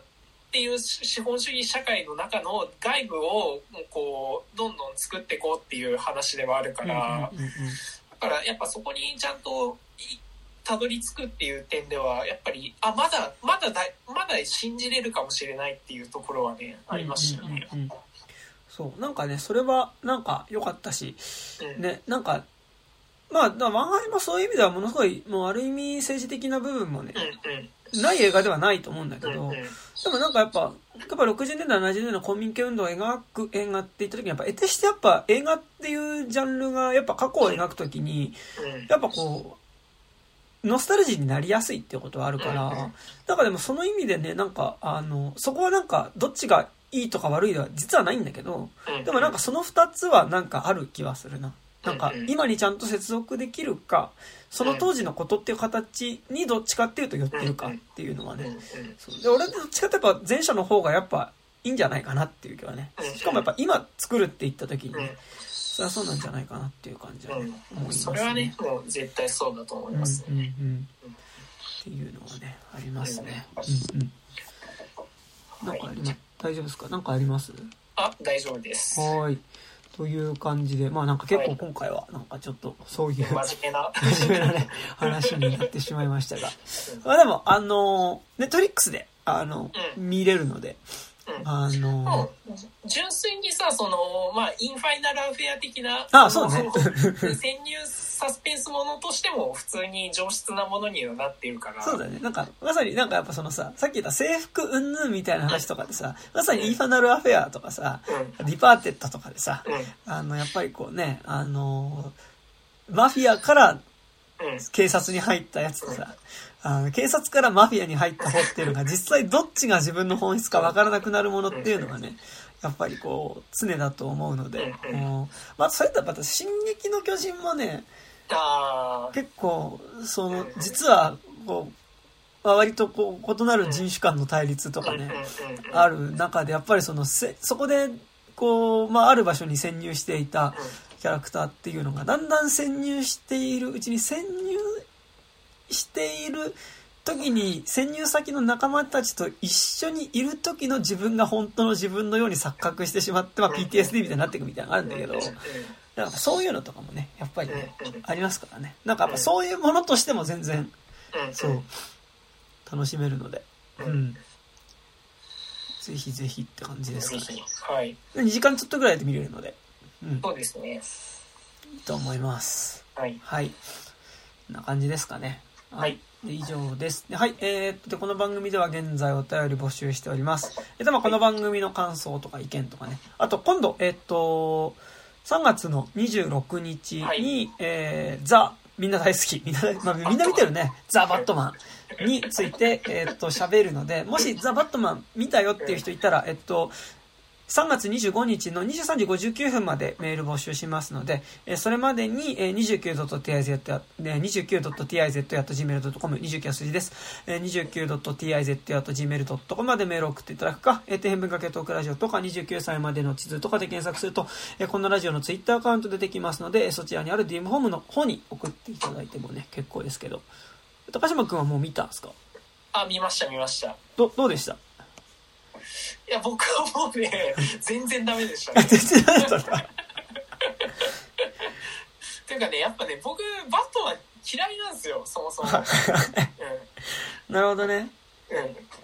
そっか。そもそも、で、そこに対して、あんまり有効的な、あの、回答がなかったのと、やっぱりティム・バートンはやっぱりいいなっていうところはいはいはいは再確認しましたね。まあもうね、メンツ的にはリターンズだからうんうんね。そうそうそうそう。なんかなんだろう。でも結構、こう、ね、割と賛否両論な感じなのは割とちょこちょこ見かけているので、うん SNS 上で。ね、なんかでも、ノーウェイホームの時はあれだけネタバレ禁止って感じだったけど、うんなんか割とそんなでもなくね。そうね。まあ、びっくり要素はね、そんなないから。ああ、なるほどね。まあまあ、ちょっと僕もちょっと来は週い見に行こうかなと思っていますが。そう。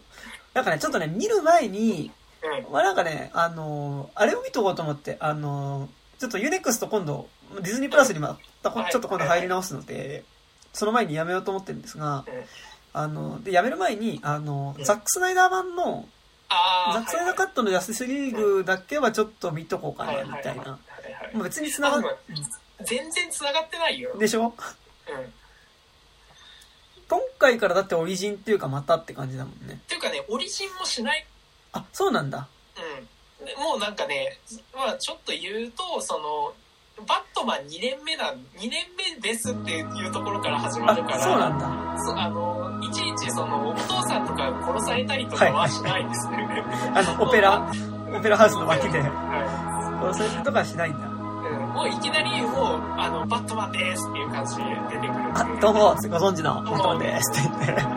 2年目だから、まだみんなから信頼はされてない。なるほどね。えー、まあなんか、D、DC はそんなになんかもう、ユニバース化は、あまり、なんか、あれなのかな、そんなに、する気はないのかな。まあいいけどね。別に、俺、DC のユニバース、見てるけど、そんなに、なんか、思い気出になる。うんね、あった感じはあんまりないので、まあまあ、それはそれでいいと思います。はい。はい。というわけで、ぜひぜひいただけたらメ嬉しいールお願いします。はい。えー、あと、ピクシブファンボックスの方ではい月額300円から有料版やっておりますので、あのーそちらも入っていただけるとね、そちらでしか聞けない、あの